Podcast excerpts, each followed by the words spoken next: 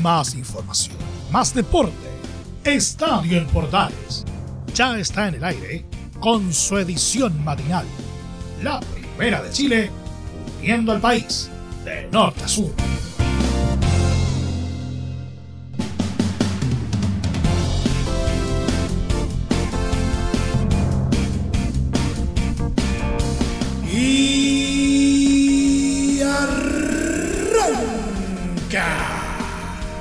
Señoras y señores, ¿cómo les va? Muy buenos días. Bienvenidos una vez más, bienvenidos al show. Llegamos a la mitad de, de, otra semana y nos vamos a abocar a revisar básicamente lo que nos dejó una jornada más de Copa Copita Copera, además de algunas informaciones relacionadas con el torneo nacional. Por ejemplo, se jugó una jornada más de la primera B con algunos resultados más que interesantes. Se los vamos a estar eh, contando.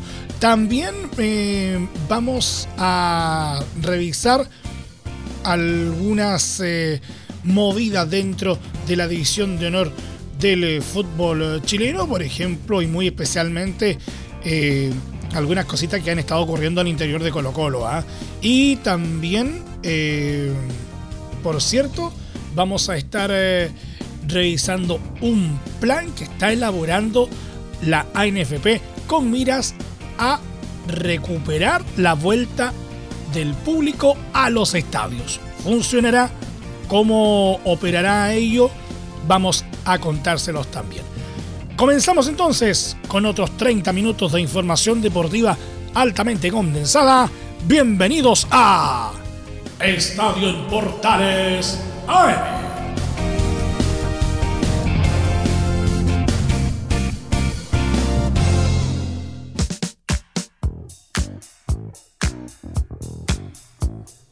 Desde el máster central de la Primera de Chile, uniendo al país de norte a sur, les saluda Emilio Freixas. Como siempre, un placer acompañarles en este horario.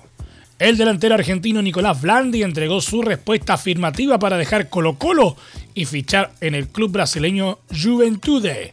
El ex atacante de San Lorenzo se mostró a favor de abandonar el cuadro de Macul y continuar su carrera en el elenco que recién ascendió a la Serie A de Brasil. Blandi no ha tenido muchas opciones en Colo Colo y por eso se le abrió la puerta de salida pese a que recién debutó en la séptima fecha ante Palestino tras superar una lesión sufrida en la pretemporada.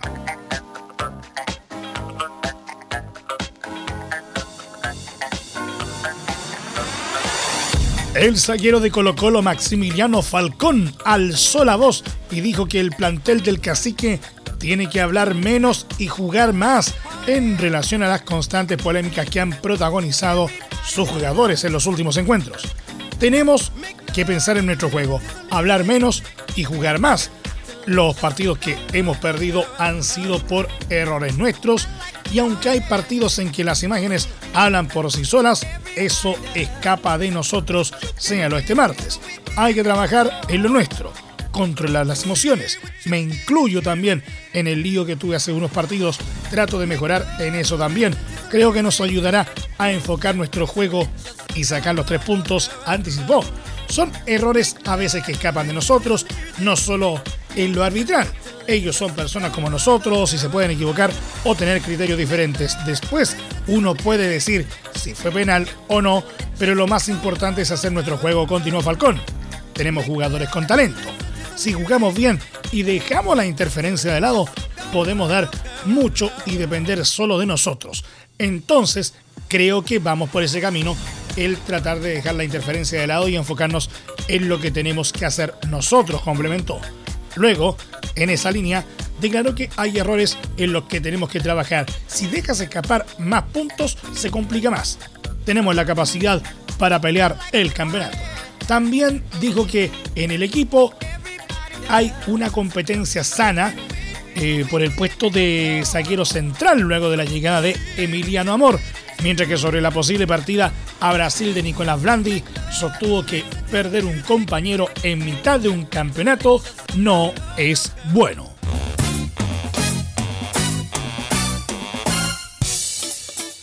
El Tribunal de Disciplina dejó pendiente su decisión respecto a una eventual sanción al volante de Colo Colo Leonardo Gil por reclamos airados sin mascarilla contra el juez Fernando Béjar en el partido ante Palestino.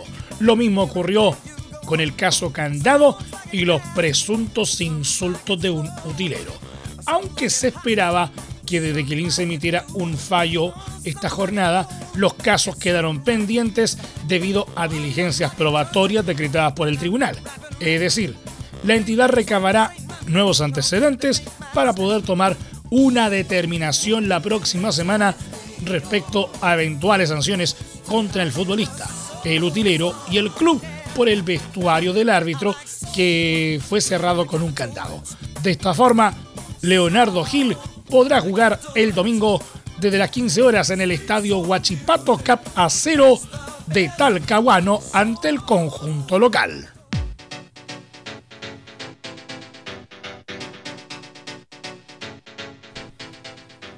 El delantero Ángelo Enríquez quedó descartado por lesión para el encuentro de este fin de semana entre Universidad de Chile y Everton por la octava fecha del Campeonato Nacional. El artillero fue examinado por el cuerpo médico de la U, el cual decidió que lo mejor es dejarlo al margen del compromiso debido a la patología traumática de pierna y tobillo izquierdo que sufrió ante Antofagasta y que le impidió sumarse a los microciclos de La Roja. Además del atacante, la U tampoco podrá contar con Luis Casanova, pues debe ponerse en mejor punto físico. La U juega el domingo ante Everton desde las 20:30 horas.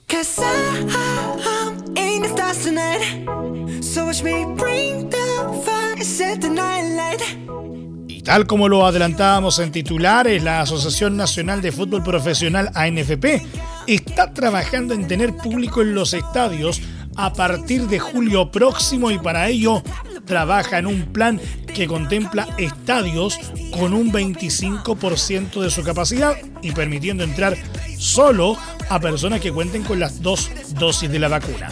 Se ha conversado con la ministra del Deporte, con el Ministerio de Salud y con la Comisión Médica. La idea es que sea después de la Copa América, es decir, en julio. Se ha pensado en un aforo del 25%. Un requisito para quien quiera ir al estadio es tener las dos dosis de la vacuna contra el COVID-19, por un asunto de seguridad y también para fomentar la vacunación, explicó una fuente de Quilín al diario El Mercurio. En un comienzo no podían ir los niños eh, por el tema de la vacuna, pero es algo que se está analizando.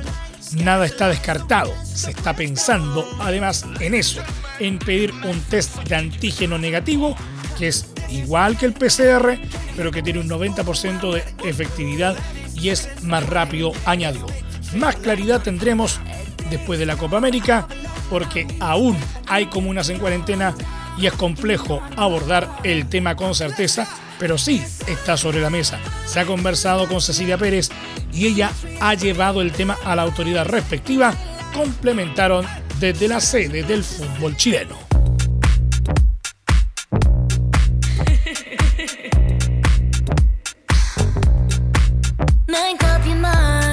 Dejamos la primera A y nos vamos a la primera B, nos vamos a la división de ascenso del fútbol chileno, porque Coquimbo Unido, con dos golazos de Esteban Paredes, aplastó con un rotundo 7-1 a Deportes Santa Cruz en el cierre de la sexta fecha del campeonato del ascenso. Los Piratas no tuvieron piedad con el cuadro de Colchagua que tuvo que jugar con juveniles debido a que prácticamente todo el plantel quedó fuera al ser contactos estrechos de un caso positivo de COVID-19 en el equipo. La figura fue Esteban Paredes, autor de un doblete para Coquimbo. El tanque sumó 363 tantos en su carrera profesional, quedando a 13 de igualar a Osvaldo Pata Bendita Castro como máximo artillero en la historia del fútbol chileno. Los goles para Coquimbo fueron de Sergio Felipe a los 39 minutos, Paredes a los 43 y 79, Leandro Gárate a los 60, Benjamín Vidal a los 84 Jesús Ramírez a los 86 y Cristóbal Marín de penal a los 90 más 2. El único descuento de Santa Cruz fue de David Enríquez a los 72 minutos. Tras el partido, Paredes saludó a los juveniles de Santa Cruz que lo buscaron para sacarse fotografías. Hicieron un esfuerzo enorme, dijo la leyenda de Colo Colo en la transmisión oficial. Con el resultado, Coquimbo Unido mantuvo el liderato en la primera B con 14 puntos, seguido por Deportes Puerto Montt con 13, que ganó por la mínima Barnechea en esta jornada. En tercer lugar está Rangers, que también cosechó una victoria este martes con un 1-0 sobre Magallanes en San Bernardo.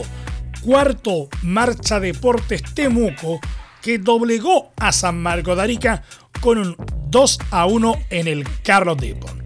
En otros partidos, Cobreloa y Santiago Morning igualaron 2 a 2 en Calama, mientras que Deportes Iquique logró su primer triunfo de la temporada al vencer por 2 a 0 a Deportes Copiapó.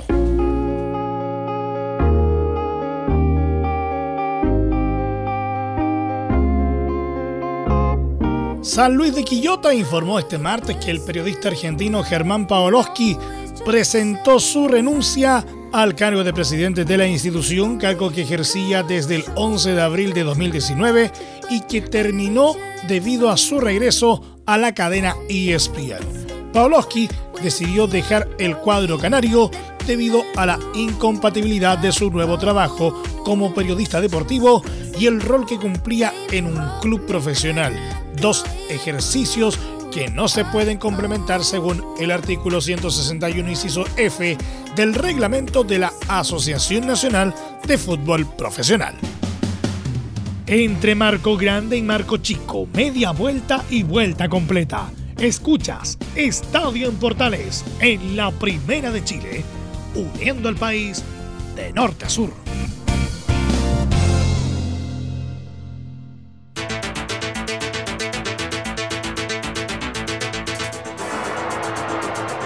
Y nos vamos de lleno con el resumen de la jornada copera en Estadio en Portales AM. Universidad Católica sucumbió ante un pragmático nacional por 1-0 en el Estadio Parque Central de Montevideo y quedó con obligaciones para la última fecha del grupo F de la Copa Libertadores. El próximo miércoles frente a Atlético Nacional en San Carlos de Apoquindo. Los verdolagas juegan este jueves ante Argentinos Juniors en Buenos Aires. Si ganan o empatan, fuerzan a la UC a triunfar en la jornada final, mientras que si pierden, los cruzados necesitarán solo un punto en el cierre de esta zona.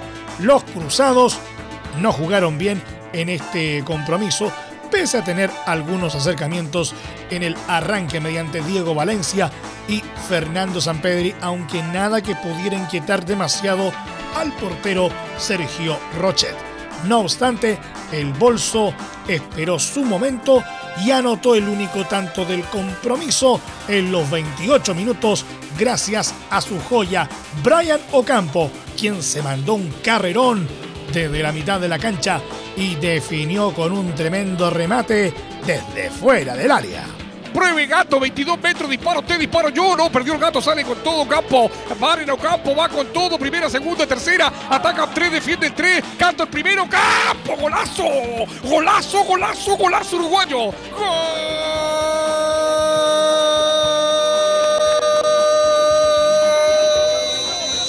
de Nacional de Uruguay.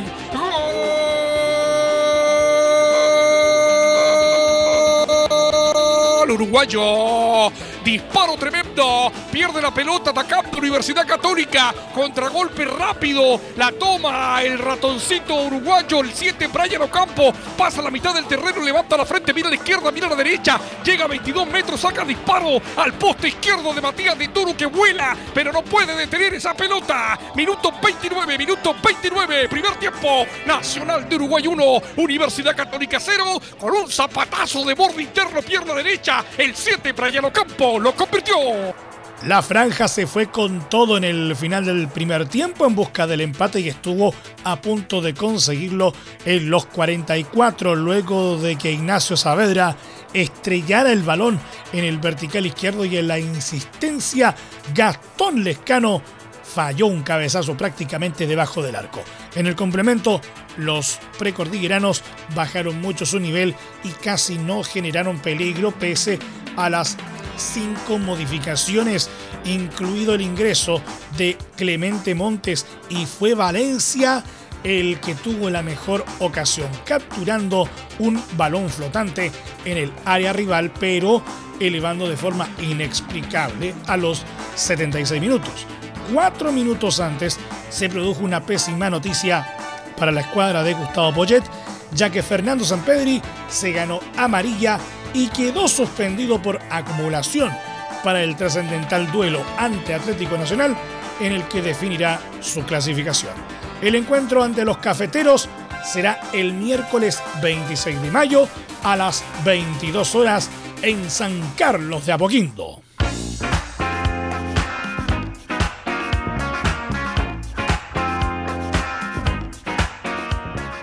Valver Huerta, defensa de Universidad Católica, analizó la derrota ante Nacional en Uruguay y afirmó que independiente del resultado, aún dependen de sí mismos para clasificar a la siguiente fase de la Copa Libertadores.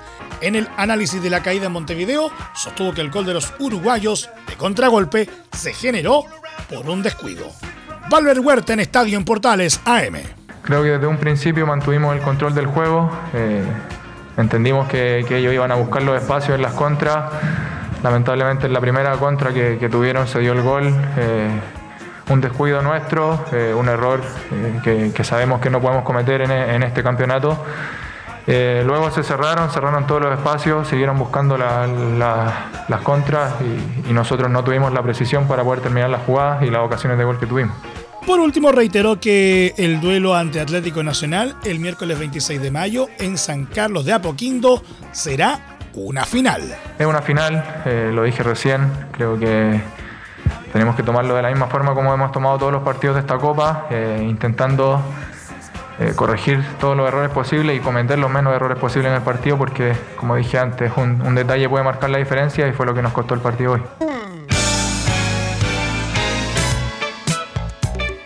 El técnico uruguayo de Universidad Católica Gustavo Poyet se mostró poco autocrítico tras la derrota de su equipo por 1-0 ante Nacional en Uruguay y apuntó a la última fecha frente a Atlético Nacional de Colombia para poder cerrar su paso a octavo de final. Gustavo Poyet en Estadio en Portales AM. Eh, son los riesgos que uno toma. Los entrenadores buscamos un balance perfecto, atacar bien y defender bien en una contra nos hicieron el gol y a partir de ahí eh, Nacional hizo el partido que le convenía, que era el de, el de defender, el de bajar el ritmo del partido, cerrarse bien y cortar todas las, las formas de nuestra de llegada al área. Yo no analizo ni posesión, ni, ni cantidad de tiros, ni chances, ni faltas, eh, solo lo pongo en cuatro o cinco partidos las estadísticas, pero en general yo creo que uno analiza el partido fríamente, eh, no merecimos perder para nada, pero bueno, ese es el fútbol. Finalmente, el técnico cruzado se refirió acerca del ingreso de Luciano Agüed. Asumió muy bien el hecho de que había salido del equipo y estaba eh, empujando para volver. Eh, se dieron cosas durante la última semana que me empujaron a tomar esa decisión. yo siempre digo que el fútbol no es matemáticas. las frases hechas son lindas para repetirlas, el equipo que gana no se toca, quedan muy bonitas para después del partido, pero antes del partido eh, buscaba lo que, lo que hizo Luciano, encontrar pase de gol en el primer tiempo para Valencia, buscar el último desborde antes de quitarlo, buscaba una característica distinta a las que tiene Leiva, nada más.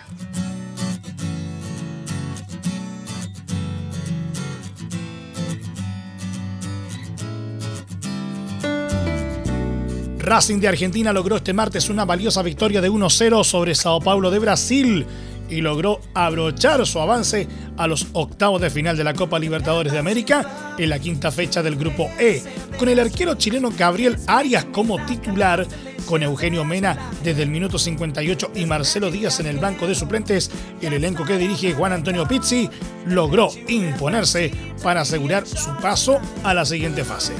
Joaquín Novillo fue el encargado de anotar la única cifra del encuentro y lo hizo en el minuto 28 del compromiso jugado en el estadio Morumbí. Racing llegó a 11 puntos y es primero del grupo, seguido por Sao Paulo que es segundo con 8 positivos. Más atrás está Rentistas de Uruguay que tiene 3 unidades y Sporting Cristal con solo un positivo.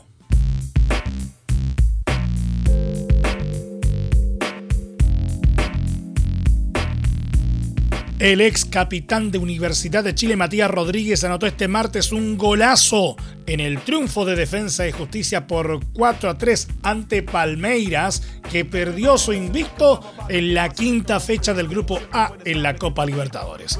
Rodríguez anotó en el segundo tiempo, cuando el marcador estaba igualado 2 a 2 en un intenso partido que se disputó en Sao Paulo, Brasil. Tras un error en la definición de Walter Bow, que buscaba su triplete, apareció el ex eh, lateral de los azules para reventar el arco con un furioso derechazo a los 52. El revés en casa, en partido por la quinta jornada de la fase de grupo, dejó a Palmeiras con 12 puntos tras cuatro victorias y un empate. El conjunto argentino, dirigido por Sebastián Becachese, estuvo tres veces por delante del marcador con dos goles de Bow a los 9 y a los 27, y el que hizo Rodríguez, pero el campeón de la Libertadores alcanzó el empate con anotaciones de Ser Rafael a los 11, William a los 35 y Gustavo Scarpa a los 75. Defensa y Justicia solo garantizó la victoria en el último minuto con un gol de Brian Romero a los 90 más 4.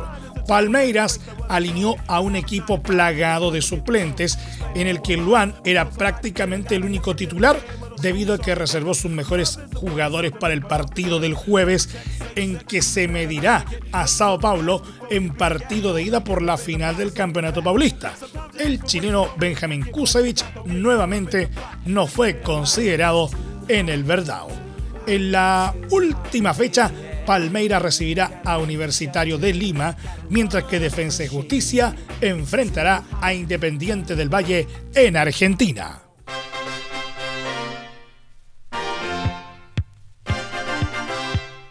Unión La Calera visitará este miércoles a las 18 horas a Vélez Sarsfield con la obligación de dar la sorpresa en Argentina y sumar su primera victoria en Copa Libertadores para mantener el sueño de la clasificación a octavos de final. El equipo cementero tiene solo dos puntos y necesita la victoria para evitar la eliminación en la quinta fecha del grupo G y llegar con chances de pasar a octavos o al menos meterse en Copa Sudamericana en la última fecha la próxima semana. La misión es muy complicada para el equipo de Luca Marco Giuseppe, ya que dos de sus figuras, Jorge Valdivia y Octavio Rivero, están lesionados. Ambos jugadores se quedaron en Chile, mientras que el plantel calerano, que llegó a Buenos Aires el lunes, entrenó en las instalaciones de San Lorenzo. De acuerdo a la prensa argentina que observó la práctica, la posible formación de la calera será con Alexis Martín Arias, Simón Ramírez, Víctor González, Cristian Vilches, Eric Bimberg, Matías Cavaleri, Ariel eh, Martínez, Matías Lava, Nicolás Orellana, Sebastián Sáez y Jason Vargas. Vélez, por su parte, viene de perder ante Racing en los cuartos de final de la Copa de la Liga Profesional de Argentina. Como ya quedó eliminado de este torneo, lo más probable es que volverá a jugar con todos sus titulares, entre ellos el chileno Pablo Galdames, este miércoles en el José Amalfitani.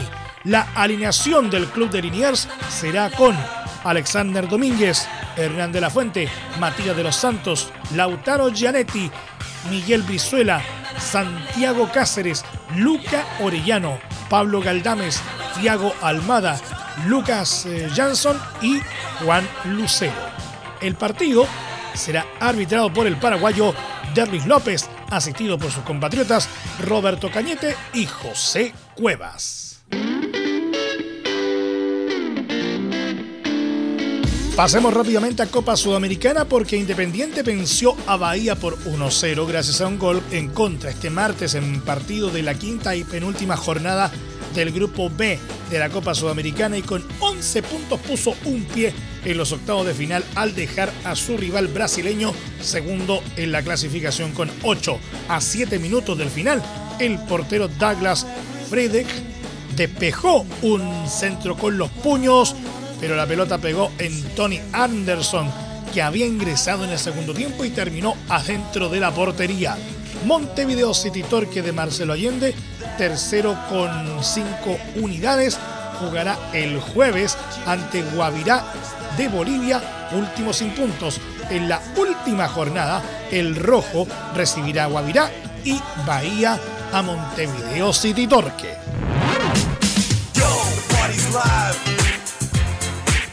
River Plate de Paraguay le complicó a Peñarol la clasificación a octavo de la Copa Sudamericana al vencerlo este martes en Asunción por 2 a 1 y con ello mantiene opciones para el objetivo que acaricia a los uruguayos a los que les bastaba el empate para avanzar en el grupo E.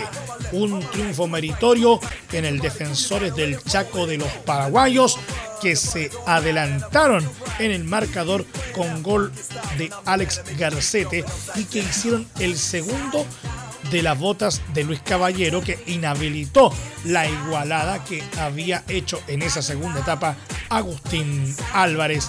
Peñarol suma 12 unidades en la zona E y River Plate tiene 10 y deberá ganar el último partido de la fase al brasileño Corinthians que acumula cuatro enteros y esperar un tropiezo de los charrúas que enfrentarán al peruano Sport Huancayo, colista y sin puntos.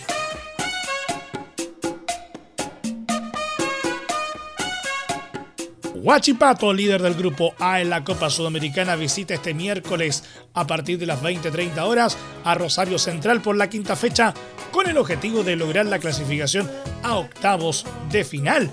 El equipo chileno cuenta con 8 puntos seguido por los 7 de los canallas y si logra conseguir la victoria en Argentina, garantizará su presencia de forma matemática en la siguiente fase ya que asegurará quedar primero o segundo en el grupo, independiente de lo que pase la próxima semana en la sexta y última fecha. Los acereros han tenido una excelente campaña en el torneo continental a diferencia de los resultados del Campeonato Nacional en donde marchan en el decimocuarto lugar. La posible formación del cuadro de Talcahuano es con Gabriel Castellón, Juan Córdoba, Benjamín Gasolo, Ignacio Tapia, Cristian Cueva, Joaquín Gutiérrez, Claudio Sepúlveda, Javier Altamirano, Nicolás Baeza, Cris Martínez y Walter Masanti. Para Rosario Central, en tanto, la Copa es su único frente de batalla ya que la semana pasada finalizó su participación en el torneo argentino. El escenario del encuentro además no será tan conocido para los locales debido a las restricciones de vuelos internacionales por la pandemia del COVID-19. El partido no se podrá celebrar en el gigante de Arroyito en la ciudad de Rosario, por lo que Conmebol determinó que se juegue en la cancha de Banfield, el estadio Florencio Solá, en la provincia de Buenos Aires. La alineación que usará el técnico Kili González será con Jorge Brown, Damián Martínez, Facundo Almada, Gastón Ávila, Lautaro Blanco, Diego Zavala, Emanuel Ojeda, Emiliano Vecchio, Luciano Ferreira, Lucas Gamba y Marco Rubén.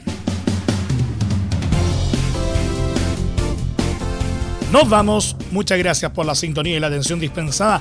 Hasta aquí nomás llegamos con la presente entrega de Estadio en Portales en su edición AM, como siempre a través de las ondas de la Primera de Chile, uniendo al país de norte a sur. Les acompañó Emilio Freixas. Muchas gracias a quienes nos sintonizaron a través de todas eh, las plataformas de Portales Digital, a través de la red de medios unidos en todo el país y por supuesto también a través de la Deportiva de Chile, Radio Sport Continúen en sintonía de Portales Digital porque ya está aquí Leo Mora y la mañana al estilo de un clásico Portaleando la mañana a continuación. Más información luego a las 13.30 horas en la edición central de Estadio Portales junto a Carlos Alberto Bravo y todo su equipo. Recuerden que a partir de este momento este programa se encuentra disponible a través de nuestra plataforma de podcast en Spotify, en los mejores proveedores de podcasting y por supuesto también en www.radioportales.cl. Que tengan todos un muy buen día y recuerden, ahora más que nunca, quédate en casa. Más información, más deporte. Esto fue Estadio en Portales, con su edición matinal. La primera de Chile, viendo al país de norte a sur.